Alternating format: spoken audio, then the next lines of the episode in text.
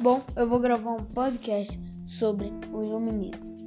Meu nome é Gabriel Florencio e vamos lá. O iluminismo. O que foi o iluminismo? Ele era um movimento que se tratava de pensar o mundo é, com razões e uma sociedade humana, valorizar o homem. Ele também ia contra a igreja e a monarquia monarquia absolutista. Principais ideias iluministas. A ciência era para ser mais avançada. Eles queriam avançar a ciência. Eles também queriam que os homens fossem cidadãos plenos. Era eles queriam lhe fazer a liberdade de expressão e também reformar a sociedade e tirando privilégios da nobreza e do clero. Principais características: eles eram contrarísticos aos absolutismos. Eles também eram é, predomínio da burguesia, liberalismo econômico, ignorava qualquer crença religiosa que fosse contra as ciências e também negava a origem de seres divinos, porque não tinha provas que eles viviam. Também eles era avanço, avanço da ciência e da razão e também eles tinham campos de estudos onde pessoas se reuniam e trocavam algumas ideias lá.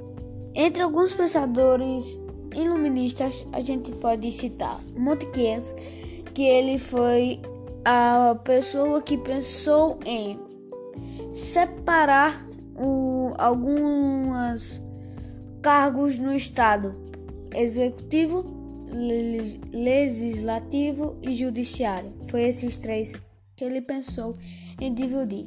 Também teve Voltaire, que ele foi o filósofo que defendia liberdade de individuais em cima de tudo. Todos podiam fazer tudo o que quisessem assim expressar ideias e outras partes, etc. Também teve Jean Nasquel Rousseau. Ele foi um pensador humanista que pregava a necessidade de reformar a educação naquela época. Eles precisavam colocar uh, a natureza da humanidade também, já que não se tratava nisso, porque tudo era na religião naquela época. Não tinha ciências, não tinha valorização eh, da ciência, entre essas coisas. Também teve Denis Diderot. Ele foi conhecido também por ter soltado algumas críticas contra a corte francesa. Essa foi uma das coisas que ele fez.